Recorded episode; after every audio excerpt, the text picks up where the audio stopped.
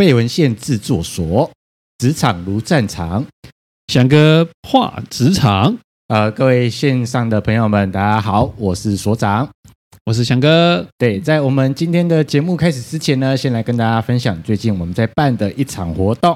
各位，呃，翔哥知道吗？我们的节目即将要迈入一百集了，耶！一百集了，太棒了，真的真的。然后也非常感谢线上的所有听众朋友这一路以来的陪伴，也谢谢大家愿意用有这样的一个机会，让我们用声音来陪伴你。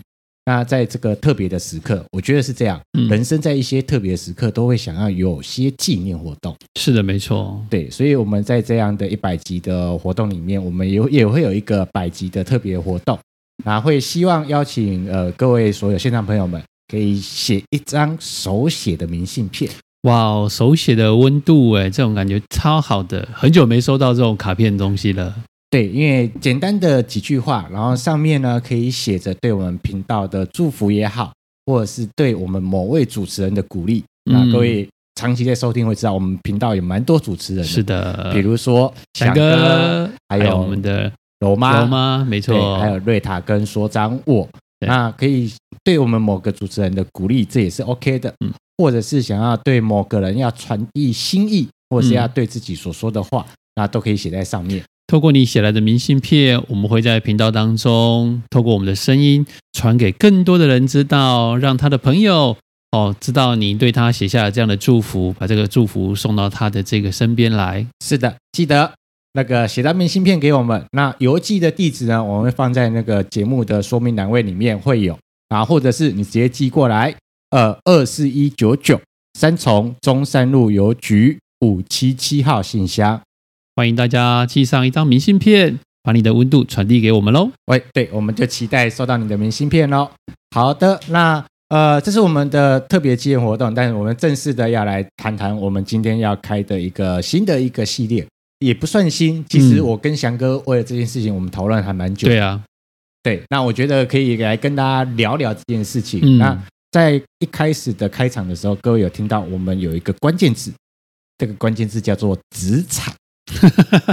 职场如战场，对，那呃，我们这样应该这么说啦，就是这一集其实呃，除了会来跟大家聊聊我我们为什么要来开这样的一个新的节目，那我觉得最重要的一件事情是来聊聊翔哥你，嗯，来聊我，对，因为翔哥的这个职场经历非常非常的丰富啊，啊、呃，这个跟赛车一样啊，对，那我觉得很有趣的一件事情是，呃，我觉得。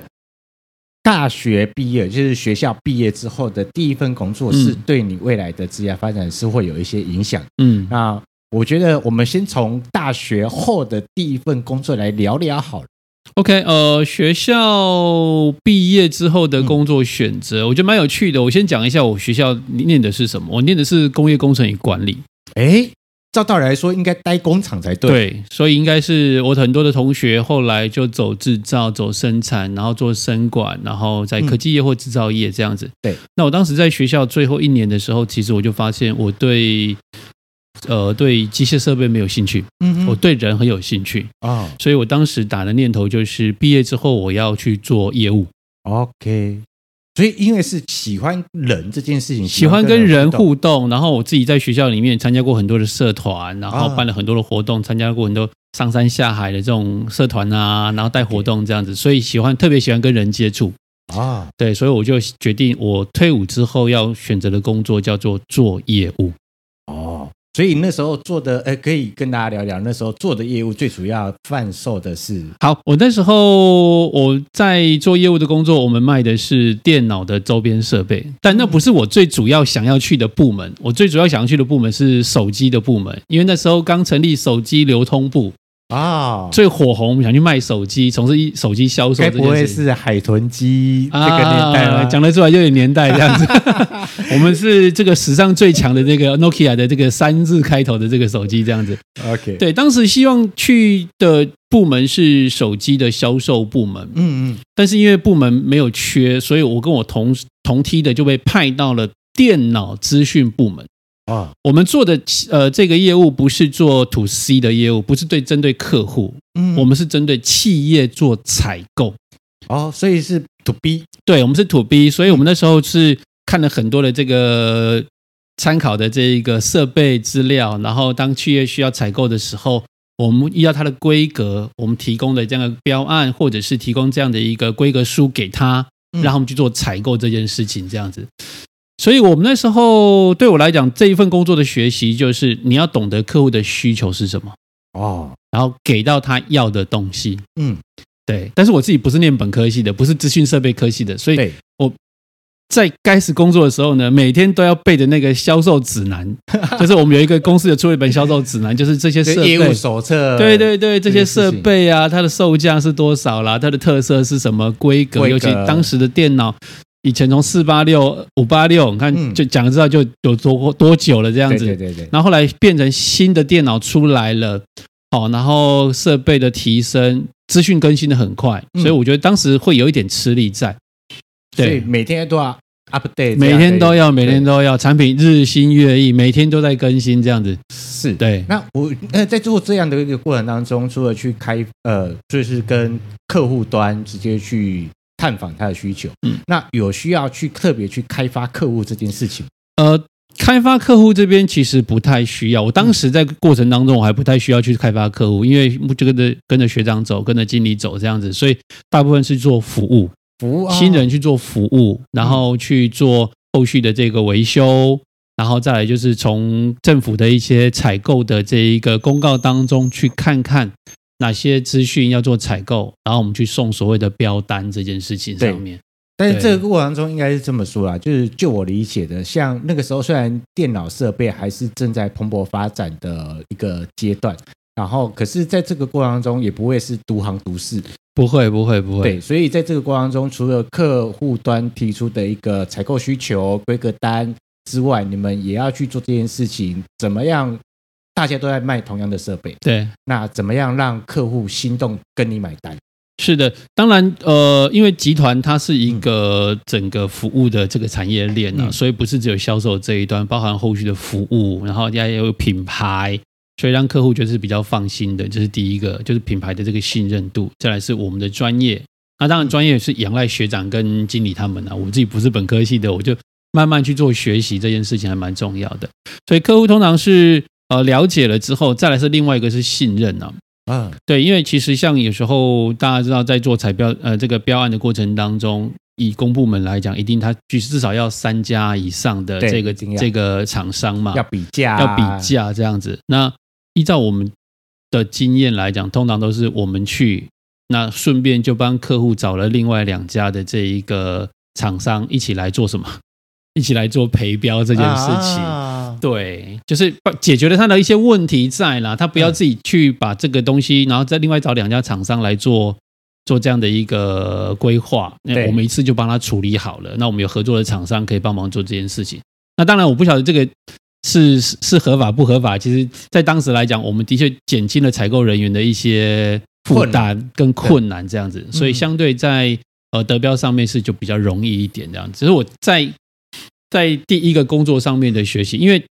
这个工作我并没有做很久啊，我做了三个月。哎，三个月，三个月，因为我发现这个资讯量太大了，大到我没办法吸收。嗯哼，对，所以我后来觉得这个资，我原本想做的是 to C 的，面对客户的。对，可是现在面对到这个 to B 采购人员这件事情上面，哦，可能门槛对我来讲相对高了一点，比较高了一点。对，所以我觉得三个月过后，我就觉得嗯，这可能不是我想要的，于是我就再换了另外一个业务的工作啊。我我觉得这这也是另外一种关键，就是有些时候我们在求职的过程当中，嗯、尤其是当你到一份呃到一家企业去的时候，你什么时候决定你自己需要离职？那那个离职的原因是不是够客观？嗯，因为有些时候是 emoji 不爽，是就离职。嗯、可是翔哥那个时候不是不是 emoji 不爽，OK，而是发现到自己呃可能在这个过程当中。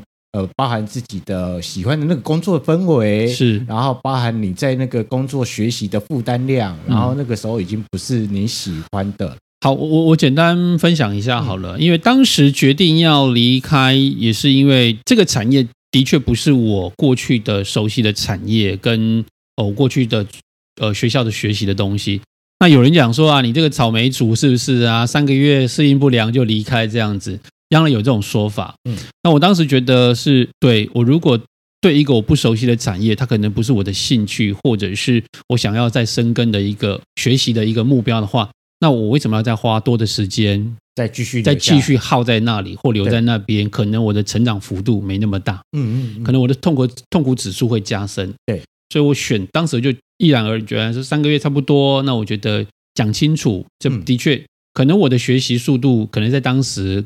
会觉得慢了一点，然后所以我觉得这样可能下去也不是办法，所以我就决定先暂时离开这个产业。那我知道、嗯、，OK，好，To B 的业务是怎么一回事？对对，但我可能还是比较喜欢跟人，所以 To C 这样子。嗯、所以我后来第二个还是做业务工作。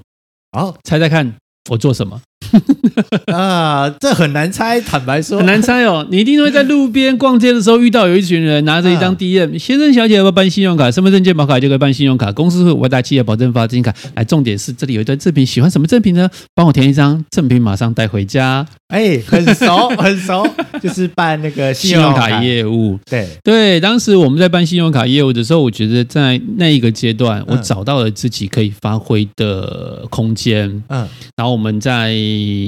这个逢甲大学的外面的这个骑楼，我们摆摊，嗯，然后设点，然后我们到这个大楼里面去扫大楼，去发 DM，都在跟人接触，每天都有新鲜事，甚至我们还遇到那种总经小姐不让我们进去的，啊，你要禁止会打，对，禁止推销嘛，对不对？哎呀，那怎么办呢？先送个小礼物，来，这个给你啊，好啊，这个 DM 呢，我们就放在这边，好啊，同事们如果呢有兴趣，他们就拿。好，阿罗写好之后呢，就麻烦大姐哦，帮我这个收一下啊，我明天再来这样子哦，先送个小礼物这样子。对，然后我觉得就有一些呃，在服务的过程当中有一些小美感，哦，开始会去开始会去注意到什么样的人要用什么样的方式去做服务。对对，那所以在后来做信用卡业务这件事情就开始变得，我开始觉得进入到我在比较自在这件事情上面。嗯，对。但信用卡业务在那个时候也，我觉得有一点难。先撇开这件信用卡这件事情，嗯、就是它等于是一个陌生开发，并不是因为人有需求而找到你，而是你要去找到创造需求，嗯、然后去勾引他的需求，对，然后甚至于要用一些对的方法引起他的兴趣，对。对，因为有的人在那个年代有信用卡，毕竟还算少数，对。对，那让他知道，哎。这个塑胶货币，这个信用卡到底是怎么一回事？当时就会比较蛮新鲜的，就是到底信用卡，嗯、因为听到很多的这些消息啊，就是反正就是先刷嘛，后面付，先享受再付款这样子。是对，那对于塑，你刚刚讲到这个塑胶货币，在当时其实很多人他是还没有这样的概念。对。对，所以对办一张信用卡来讲，当时其实有时候具有某种程度身份的一种象征。嗯，对，因为当时有某一家这个银行的信用卡是非常非常难办的啊。哦、对，因为表示你办的 C 开头的，然后 B 开头的，CT 什么的。OK，所以表示说你有那张信用卡，其实就是一个有一个呃社会地位的。呃，当时来讲，就是第一个是你具有一定的经济能力、经济基础。嗯就是你的工作是相对稳定的，对你的消费能力是足够的，所以他是认同了这个身份之后发卡给你。嗯、所以在当时来讲，能够有信用卡就是一种象征。Okay 那如果再发金卡，就是哇，不简单这样子。对，然后再拿到黑卡，哇！但在这个过程当中，呃，翔哥在这样的一个工作历练里面，你觉得让你获得的最多会是什么？我觉得在信用卡这一端，让我学会或者是体验最多，就是面对陌生人这件事情。嗯，因为其实有时候行销这种概念是一样的，就是从没有到没有，他本来就没有需要，他本来就没有需要购买。嗯，对啊，没有到没有，现在要办信用卡，对方说不要，对啊，不要，本来就是不要了嘛，他不要啊，刚刚好而已嘛。是啊，但是你要怎么样能够说服对方，或者是引发对方的这一个兴趣、好奇，让他愿意填一张、嗯，办一张卡？所以我刚刚讲了一个很重要的关键嘛，就是这里有一堆赠品，喜欢什么赠品？今天填一张，马上带回家。哦，我觉得这是一个很 很重要的关键，尤其那个开场的三十秒，怎么样让他愿意驻足下来继续听你讲？而不是哦，不要不要不要不要不要。对，因为我们在前有一段时间就在做摆摊嘛，嗯、就是你在摆摊过程当中，你一定会遇到有人跟你做推销，对，但你就因为你是逛街来的，所以你大概不会有时间留下来，特别想要听。那怎么样让他愿意停下来，然后听你说？可能刚刚讲的开场的三十秒很重要。对，对你的这个声音啊、语调啦、表情啊，还有没有 key point 啊？对对，甚至是如果是情侣来的，你这是要找谁？是要跟谁说话？Key man，对，找到 key man 啊，这个夫妻来的要找谁？对对啊，一群同学你要找谁？可能是比较适合有办法的，是你的这个目标对象的话，对对，有可能一个人签，可能接下来就五六个全部都在那填资料了。对，所以这时候我们就会去。观察一下小组，对对对，这些人所以这时候对人的观察力敏锐度就会提升很多。是的，对，所以对人的观察也好，会跟人的互动上面，尤其在对陌生人主动打招呼或者是开口这件事情，是我在当时被训练的。哦，好，然后做了业。算是信用卡的推广业务，可是后来又在转职了。好，后来呢，再转了一个非常有趣的一个行业，叫做非营利组织，就是 NPO，就是一般所谓的基金会啦、协会。嗯，那我当时是因为办信用卡业务，然后找回了我以前社团的学长们、大哥们这样子，然后在办信用卡的过程当中，填完资料啊，卡下来了，我们去送礼物。那时候在台台北，我从台中上来送礼物啊。然后在聊着聊着呢，我学长就问了一句话，说：“哎，你现在做业务还 OK 吗？”我说：“OK 啊。”那当时很好做这样子。嗯，他说：“那你做信用卡业务，那除了赚钱之外，你还有得到什么吗？”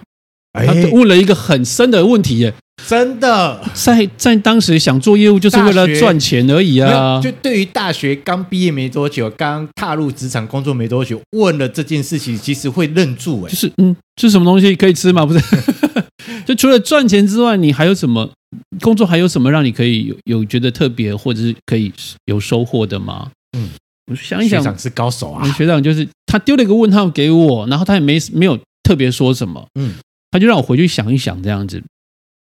然后我说，嗯，大哥你是什么意思？这样子说，呃，没有啦，就是问问看工作哈，有时候赚钱是一个很重要的目的啦，但是赚钱之外还有什么是你觉得这一辈子跟你影响很很有关系的？对。好，然后就让我就把反正礼物就发一发嘛，然后该走的行程走完，我还就离开这样子。对，然后来回去之后两三天，我就再打电话给我学长了啊。我说学长那天说的是什么意思？这样子，我想你这个我好奇。他说没有啦，因为工作哦，其实就是你应该去想工作背后可以给你的价值是什么。对。然后说，诶，其实还好啊，现在赚钱就这样子而已啊，买到我想要的这样子，然后吃东西、买东西可以不用看价格，就觉得很爽这样子。在年轻时候都这样子嘛，嗯，对。他说，那你一辈子都会这样子吗？我当时这么年轻，刚毕业，还还没没清楚，对，还不是那么清楚这样子，就觉得诶，有收入，我可以养活自己，已经非常棒了。然后后来学长说，那不然你找个时间上来聊一聊好了啦。嗯，于是我就是趁业务的时候。又上台北找学长聊了一下，这样子，没想到这样一待就待了，对，然后后来就待了十年，对，在基金会待了十年，而且那个薪资水平差很多。怎么说？呃，因为非营利组织它其实不是这么有钱的单位啊，所以它的起，我刚开始的起薪进协会的起薪才两万三，嗯，当时我在做业务的时候的薪水是好几倍啊，好几倍的薪水在当时。然后后来毅然决然就从台中到台北，然后到基金会去工作。嗯，可是，在基金会工作的时候，我每天都是开心的，每天都有新的学习收获。哎，这就是一个很很很有趣的现象，就是收入是少的，对，但是那那是开过程是开心的，对，那个开心不是只有工作气氛围愉快而已，而是你每天都在对自己的能力有所提升。对然后包含了像学企划啦、学行销啦，然后学面对人啊，甚至教育训练，都是我在基金会很重要的养分。哎，我觉得翔哥有讲到一个关键，因为呃。对于这些非营利组织来说，因为他们相对资源少，嗯，所以要想尽任何办法，用有限的资源让它创造最大的效益效益出来。是，然后更重要的是一件事情，完全没资源，你要想尽任何办法让它生出资源出来。是，所以我们在当时有包含了人的资源、时间的资源、钱的资源。在当时，其实我在当呃在基金会工作那个过程当中，学到了怎么对人。做妥善的这一个分配跟运用，因为我们有一群志工，嗯，那这些志工来都是资源，他不像员工，员工是你付薪水，他不得不对。可是志工是他没有拿钱，但是来帮忙来帮忙的，怎么样让他可以愿意长久在这里帮忙？嗯，这就包含他在这里有收获，有情感的建立，然后有同台团体的学习这件事情上面。所以我们就专门在处理人，后来就哦开始我因为这样子认识了很多，后来是生命当中非常重要重要的关键的一些朋友，嗯，包含水妈也是。啊，所以水妈就在那个时候开始建立了联系了，对对对对对。那我觉得在呃基金会的这一段期间，其实对后来翔哥的职场也颇深的，嗯，因为这个过程当中其实有学习到了更多，然后也累积了到更多的东西，虽然呃。我们这样讲，就虽然薪资可能比较没有办法让自己过得比较丰厚的生活，嗯，但是在你自己这个过程当中的能力的养成也好，或者是整个视野的展开也好，整个去慢慢的去累积，尤其是自工。对，我觉得分享一下，就是呃，当时在基金会，因为我们基金会做的是这个人格成长的这个训练啊，对青少年，甚至对亲子父父母的亲子讲座。嗯我因为在基金会开始接触了所谓的辅导。心理学的这些理论跟经验跟学习这样子，好，那我们最常做一件事情，会到学校里面去讲亲子讲座。嗯，在我那个二十来岁，还没有小孩，还没有结婚的时候，挑战很大。要跟这群爸妈讲说，来，我亲子教养，听我的这样子。你底下那些爸妈就讲说，你也不生，老师你几岁？你结婚呗？你结婚了没有？有没有小孩？你要教我这样子哦。然后我那时候，我们都有一套的说辞，就是。我还没有结婚，我还没有小孩，但我一年要处理三千个小孩啊！你看过的小孩有比我多吗？确实也是。对，为什么家你们家小孩跟我在营队里面看到的小孩是不一样的状态？我们家的来我们家营队的孩子，他可以自己起床，他可以折棉被，他可以收碗、洗碗，他可以帮忙做很多的事情，在家里面都没有。对，为什么？常常很多爸妈说：“老师，我可不可以把我们家小孩丢给你？”奇怪，发生了什么事情？去三天回来，什么都会这样子。对，所以我就说，在营队当中观察到的跟孩子的互动，嗯我们从这件事情就跟爸妈做分享。那有些方法可以提供给爸妈做一些参考。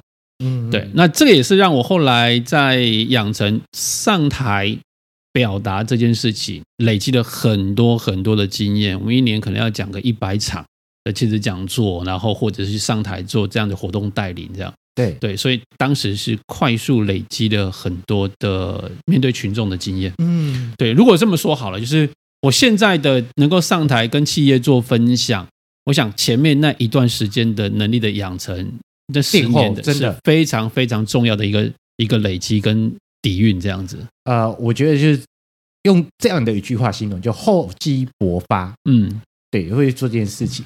但呃，刚刚翔哥讲了一个关键词，就是在基金基金会里面待了十年。嗯，意思就是说在，在呃基金会一个人的十年，其实也蛮长的一段时间。是，然后在这个阶段，其实人生也做了很多的不同的转换也好，或者是成长，或者是进入到另外一个阶段，然后又又进入到转职的阶段。对，我后来从非营利组织再转回到企业里。担任这个内勤的工作了，那主要是做训教育训练这样子。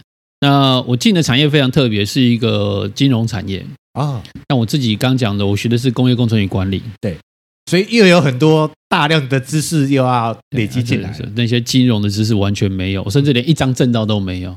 他后来被录取，然后我的你有惊吓吧？我老呃，我老板，我我问我老板说，你为什么录取我这样子？我老板说哦。我不是录取你的背背景经验这件事情，我录取的是你上台的一些经验，因为我们需要你的这个上台这个呈现，因为你要做授课，那你的这一个金融知识这一块可以进来再学。嗯，我就很感谢当时的老板愿意用我，愿意用我一个没有相关背景的人投入到这个产业当中，贵人呐，对，真的是我的贵人这样子。对，而且我还蛮感谢这位老板的，就是我们现在都还是很好的朋友，每年还会固定聚会吃饭这样子。因为当时他在一开始的时候给我们一些要求，很严格的一些专业知识上要求，让我在刚进这个金融保险业的时候呢，快速在金融知识的能力上面的累积这样子。OK，对，我觉得这后面我觉得也也可以跟大家聊聊这件事情，什么叫做好的主管？嗯，那我觉得一个好的主管，除了对于呃部属。未来的职业发展也好，然后整个的对待工作的态度也好，其实也是一个很关键的一个过程。那其实呃，我知道的翔哥，其实在这个时期，我开始在认识翔哥，大家知道翔哥。然后翔哥这个过程当中，基本上会在金融集团这边走跳。是，那基本上我们台湾的各大金融集团待过，但是有自愿待的跟非自愿待的。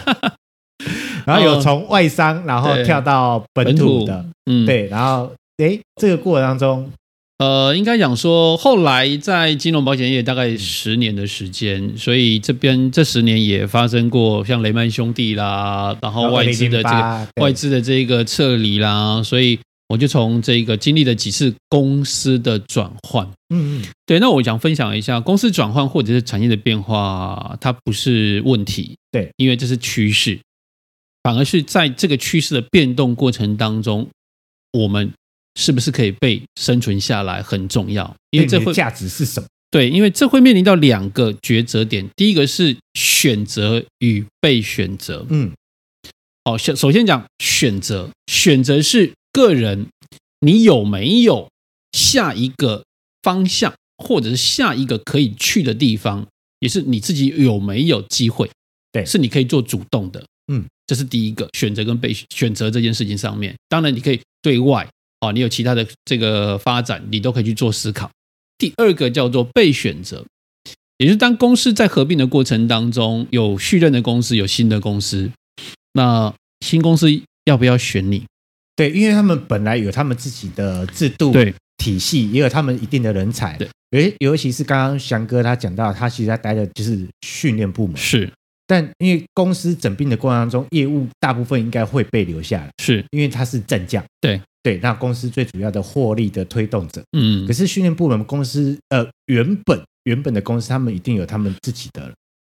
那你合并下来，要不要把你留下来？这真的也是一个关键。所以，所以当时就面临一个考量，就是以以新公司来讲，就是你这个人的价值对未来的业务的推动是否有帮助？那以及你在评估之后，你个人的产出以及对未来发展这件事情，是不是能够真的帮上忙？好，那就是他们要的人才到底是什么？对，所以这个过程当中，我觉得能够被选择是一个幸福的事情。嗯、那没有被选择，也要去思考你自己的下一个阶段会是什么。所以当时就会遇到很多奇奇怪怪的事情呢、啊。呃，可以简单举例一下嘛？呃，举例来说好了，因为在转换的过程当中会出现说，嗯，因为业务要交接，所以很多事情必须是先暂停、停摆下来啊、哦。因为在整病期嘛，对，那停摆在整理资料，那有些人就反正我就等着被处理好了，嗯，什么事都不干就好了。对，然后有些人就是哎，趁这个时候去盘点一下自己的能力、经验。然后去做一些整理，或者是去看看新公司有什么样新的业务需求，已经开始做规划了。所以那个主动性跟被动性就跑出来了。对对，那另外的是可能面对到高层哦，主管，因为老板不一样，一个老板换人了，风格也不一样了，企业文化管理模式都会不同。那可能我的上一阶主管或上两两阶主管也会面临到一个问题，就是他自己的位置会不会在哦。对啊，因为原本的被人家并购下去了，那其实对于对方来说，他们也有也也有总经理啊，也有执行长啊，也有也有经理啊。是，那这些高阶主管要不要被留下？对，所以当时我很感谢我当时的这一个另外正更高更高阶的这个主管们，嗯，他们做了一样很好的一个示范，跟我看到一个主管对部署的珍惜啊，哦，就是旧公司的主管在面对新公司的时候。他没有去考虑他自己会不会被留任，嗯，他不断的在跟新公司的团队 push 这一群训练伙伴的价值需要被留下来，嗯，对，他把每一个人彻底的介绍给新公司，去凸显这些人的价值，哎，这这很重要，因为新公司如果只是看 paper 看文字资料，他不一定能够准确的认知这个员工的到底他的价值是什么，对，而这件事情不是我们这个主管。自己跟我们说的、嗯、这件事情是后来透过新公司有认识的朋友传回来的。他说，工作这么久，从来没有看过一个主管，一个大主管这么认真努力的在 promote 他的同仁。他都没有先考虑到自己到底会不会被留下来，嗯、然后先考虑考虑到他的部署能不能被留下来。对，如果不能被留下来，他其实还要另外再找工作。对，对、啊，所以对当时来讲，他可能已经不考虑自己了。嗯，等于也许他就像刚才他有选择，对，他自己有选择，他不担心。嗯，那他疼惜这些员工、这些同仁，希望他们能够被留任，因为这个团队真的很棒。对，好，这个团队真的能够带来很大的效益，只是可能时机。公司被整并了，然后被到新公司，当然新公司能够能够接纳这些新员工，哦，能够让他们有一些发挥。哎，这这个不容易，对，不容易。职场这么多年，其实如果有这样的主管，我们真的很庆幸啊。对啊，因为有有一句话是这么讲，就是“人不为己，天诛地灭”啊。是啊，但遇到这种主管，将来是就甘心没有。对啊，我觉得这是真的是可以记一辈子啦。对，是，对，有这样的主管，那也我也是。期许自己哈，未来如果当上主管的时候，万一真的发生这种事情的时候，我也能够像这个主管一样，能够尽量去维护同仁，对，好，然后让他们可以有机会发展这样子，嗯，对。因为期许自己变成主管，但是到最后，到最后，不管在这个整并的过程当中，有被自愿的、自愿的，然后呃，从外商到本土这样，然后转转转转到最后，到自己现在变成企业讲师了。嗯，好，呃。一切都是美丽的意外，可以跟大家聊聊这个意外。好啦，呃，因为我自己在工作过程当中就是企业的内部讲师，嗯、我们讲做企业的内这个内训师。对，那本来上台分享就是我一直很有兴趣的。嗯，那前面基金会也累积了很多的实力，然后来在培训的过程当中也认识很多顾问公司。对。然后顾问公司也也觉得，哎，看你上台主持啊，台风啊，也都还不错。然后上台讲的也都还蛮有内容的这样子。好，那最主要其实是因为我后来在工作过程当中，我生病了啊，我的身体出了状况，那我所以我不得不做了一些选择，让自己休息。好，那休息，你知道我也闲不下来了 闲不下来这样子。好，然后所以呢，也是到处看看，然后有机会就去做一些分享，这样子。试看看，对，试看看。那后，后来是啊，其中一间合作的顾问公司的老板，嗯，他说：“哎，强哥，强哥，呃，反正你现在在休息嘛，那也不要让自己太累了，身体很重要，这样子啊。”偶尔来帮我们分享一下，OK 吗？OK，我说偶尔分享 OK 啊，那就看怎么样分享什么主题，然后我是不是能够这个驾驭能不能对对对对，然后说可以啊，就是你在企业里面就做的口语表达啦、分享啊、团队这件事情上面，我说好啊，那其实就来试试这样子。对，所以就开始了有这样的机会，从一些小场合去做分享啊，小企业、小单位去做分享，然后后来甚至有机会到。所谓的这个比较大的企业或前五百家企业，如果我们用棒球的术语来讲好了，就是我们可能过去很稳定的在三 A、二 A 比赛这样打比赛，然后慢慢的偶尔有机会到大联盟去这样子。比如说我也到过红海，嗯，好，然后我也到过这个全家，嗯，好，这种比较知名的企业去做过分享。我觉得在那个过程当中，我要谢谢又又遇到贵人，生命中总有很多的贵人这样子。我遇到那一个顾问公司的这个老板，愿意在我什么都不是的情况底下。嗯，相信我，然后给我机会，让我去做这样的一个尝试，然后才让我开始从这个内训师转变成现在的这个企业讲讲师，在企业里面做分享这样子。但我觉得翔哥呃讲话比较客气，人家给你机会，但你要能够抓住这个机会。嗯，对，如果你。有些机会，坦白说，它只有一次。好，它不会有所谓的第二次。我我常在课程当中开始，有时候会跟所有的伙伴们分享一句话，叫做：我们都听过一句话，叫做“成功是留给有准备的、有准备好的人”。嗯，那你知道这句话只对了一半吗？那还难道还有下文？呃，很多人都认为自己准备好了，对，但苦无机会，对吗？嗯、所以常常觉得自己怀才不遇。嗯，对。好，可是。机会它是什么？机会它常常会出现在你身边。嗯，有没有这这件事情有没有要做？这件事情有没有要干嘛？它可能是换成挑战或者是任务。那如果你不愿意伸出手来说我愿意，如果你不愿意答应说我来试看看，这个机会就可能错过了。对，它就流失了。对，所以这句话要加后面：机会是留给准备好抓住它的人。哦，所以就差后面这几个字。对，那我当时可能呃，顾问公司的老板有了这样的一个机会，嗯、而我也愿意伸手说，我愿意，OK。我试看看这样子。那试不是只有随便试试，而是可以全力以赴。因为刚刚就像一次这个所长讲的，可能你没有下一次。对，对你没有下一次，所以你不要一次就让他印象深刻，让人家觉得 OK，你才会有后面的一次又一次的机会。是的。那其实我们在废文献制作所里面，呃，我们在开的这样一个算是一个新的系列——翔哥话职场。那其实从透过刚刚翔哥的分享过程当中，翔哥的职场历练也非常的丰富。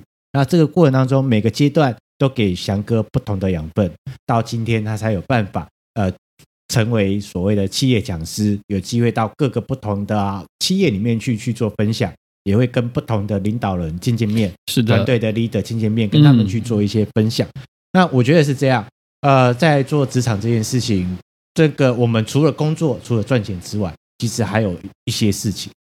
所以我觉得，就像刚刚我们在分享基金会那个过程当中，我学长问了一句话，就是你现在除了赚钱之外，工作除了赚钱之外，还有什么吗？嗯，所以这也是我觉呃可以值得说听众朋友一起来思考一下工作。除了赚钱之外，还有呢？还有工作只是为了赚钱吗？所以常常以以前有看到一个梗图啊，对，就跟一个这个长辈啊问年轻人说：“啊，你你的工作好，工作你的理想是什么？”这样子是好，他说：“我理想工作理想就是赚钱嘛。”好，然后不要跟我谈理想，我的理想是不要工作。哦，很多人希望说啊，这个工作一段时间，最后就是可以不要工作。可是我觉得。在工作的过程当中，每一次的体会，每一次的历练，你是否能够把它化为养分？对，化为可以继续往前的动力。嗯，当然会有一些伤痕啦，会有一些刀疤啦，难免的嘛。甚至有一些黑色的锅子背在背上了，还没拿下来的啦。对，这就是职场。哦，职场就跟战场一样，很多事情好都必须要经历过这样子。对，然后我常常说哈。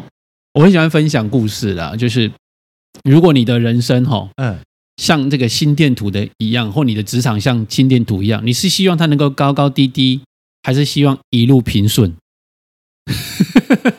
我们中呃内心的渴望是一路平顺，但呃，我前天在跟朋友讲这件事情，就是我呃，我当然是希望平一路平顺，嗯，但。我不相信我的个性，因为一路平顺之后，我人会变成怎么样？是，所以我们还是会需要有一些高高低低，然后这个过程当中不一定，我不是我们刻意要去挑战这个高高低低，而是让这些高高低低去丰富我们的人生。是，所以我觉得人生要有一些起伏才会精彩。就像我我们今天在这里分享了很多，虽然是简单的说明一下，可是每一段都可以再拉开来讲，其实。非常非常多的故事可以做分享，是的，对，所以我想也请问这个各位听众啊，就你觉得工作是什么？对，工作它可以给你带来的是什么？也许到这个阶段呢，可以趁这个时候想一想。要年底了，对，OK，好，对，然后也欢迎各位到我们的 IG 或是我们的粉丝专业啊，来跟我们分享。那你对于这一集的收获？那我们今天呢，呃，要。邀请翔翔哥来聊聊这件事情。那从翔哥的过往的职场的历练，从呃一开始到做业务，一开始做业务，然后到基金会，然后到后面到金融保险集团里面，金融集团里面去做所谓的培训，呃内内部员工，到后面转到企业讲师过程当中，其实这一路的职场的一些变化，我个人都觉得一件事，每一段的历练都是带给你一些养分，那只是看你怎么样去看待，而职场。如战场，那在职场里面要见真章，你才有办法有本事活下来。那翔哥，呃，翔哥话职场，就是在我们未来里面，我们都会跟大家来分享这件事情。对，我们会来跟大家聊聊这个职场的很多的事情，这样子哈。嗯、那也希望如果想听什么样的内容，或者是你想要再聊什么的，也可以留言给我们喽。是的，那我们这一集就要到这里告一个段落了，感谢大家，拜拜，拜拜。